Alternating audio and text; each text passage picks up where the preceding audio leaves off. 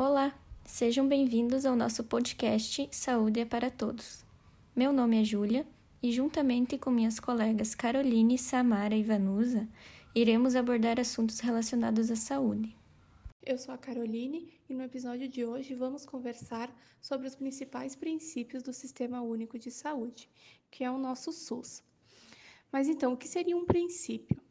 A definição básica do dicionário seria momento da existência, ou seja, a base de tudo, o começo. Onde se dá início a tudo, um propósito maior é algo fundamental que não pode e não deve ser quebrado. O SUS tem 12 princípios, mas hoje iremos falar de três deles: a universalidade, equidade e a integralidade. Universalidade. Então, como o próprio nome diz, é universal Todo cidadão brasileiro tem direito a acesso à saúde.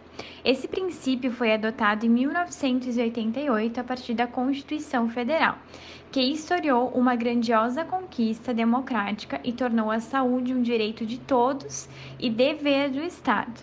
Antes do SUS, o acesso à saúde era de quem tinha registro de trabalho, o resto das pessoas tinham que pagar pela saúde. A equidade é o princípio que aborda a solidariedade, generosidade e convivência. Ela faz com que se tome medidas diferentes para pessoas diferentes, conforme sua vulnerabilidade e necessidade. Por exemplo, uma grávida chega a um hospital em trabalho de parto, porém há uma fila de pessoas em espera para atendimento, em sua maioria por viroses e pequenas causas. Vendo isso, pela equidade, entende-se que deve-se passar a grávida na frente de todos, pois sua necessidade é maior que o restante das pessoas em espera. Isso não é para privilegiar alguns e outros não, mas para dar acesso a todos conforme a situação, risco da pessoa e gravidade. Quando entramos no princípio da integralidade, vemos que os serviços integrados funcionam como uma rede, ou seja, é, se consultarmos em uma unidade e precisarmos de outro serviço ou, ou outro atendimento fora da unidade, teremos um livre acesso, pois esse princípio ele alega contemplar o indivíduo em todos os níveis de atenção. Bom, também é importante salientar que devemos ser informados desde a forma de nos alimentarmos saudável até as cirurgias mais complexas que poderíamos fazer pois a saúde é um todo, envolvendo todos os aspectos econômicos, espirituais, reformas sanitárias, biológico, entre tantos outros. Por isso que para fazer saúde é necessário abordar conhecimentos básicos, pois cada um é tudo isso ao mesmo tempo. E algo muito interessante do SUS é que as suas unidades básicas de atendimento devem estar próximas a todas as pessoas, que é o princípio da descentralização, estando em praticamente todos os bairros e perto de toda a comunidade, dando base também para que o princípio da integralidade funcione. E para finalizar o podcast de hoje, nós gostaríamos de trazer também a relação que o SUS e principalmente esses princípios falados têm com os cursos que estamos fazendo. Eu sou a Samara, estudante de nutrição, e resumidamente, a nutrição inicia diretamente na alimentação, lembrando a população que a maneira mais simples de prevenir futuras complicações é pensando no que elas estão colocando na boca, ingerindo, reeducando a forma de se alimentar e ver os alimentos também, de modo a conscientizar e prevenir doenças como diabetes, obesidade, desnutrição, entre outras.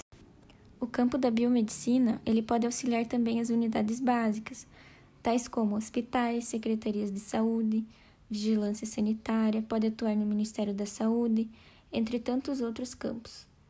O biomédico pode ajudar na prevenção, no diagnóstico, tratamento e cura de doenças junto aos médicos. Ele ajuda também nas práticas de proteção à saúde, nas análises clínicas e em muitos campos de atuação a educação física consegue auxiliar diretamente as unidades básicas de saúde, com pacientes em recuperação devido a alguma lesão. Mas também nos dias de hoje, ela está muito ligada ao nosso SUS. Muitos aparelhos foram instalados em bairros para a utilização comunitária, incentivar a prática de exercícios físicos para a prevenção de muitos problemas de saúde causado pelo sedentarismo, pela obesidade. O exemplo da cidade de Nova Petrópolis, um município pequeno.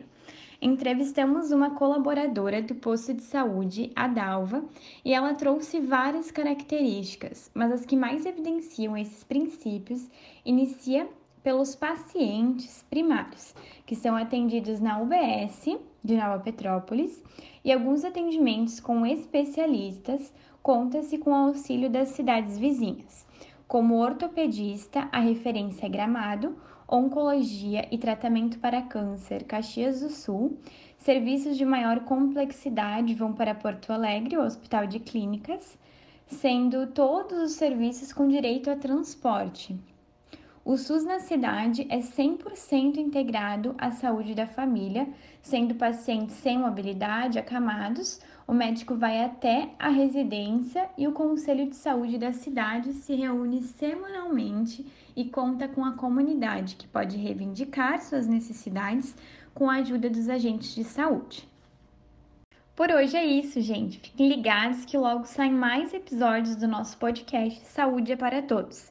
Temos muitos assuntos ainda a abordar sobre a vida no SUS. Até a próxima!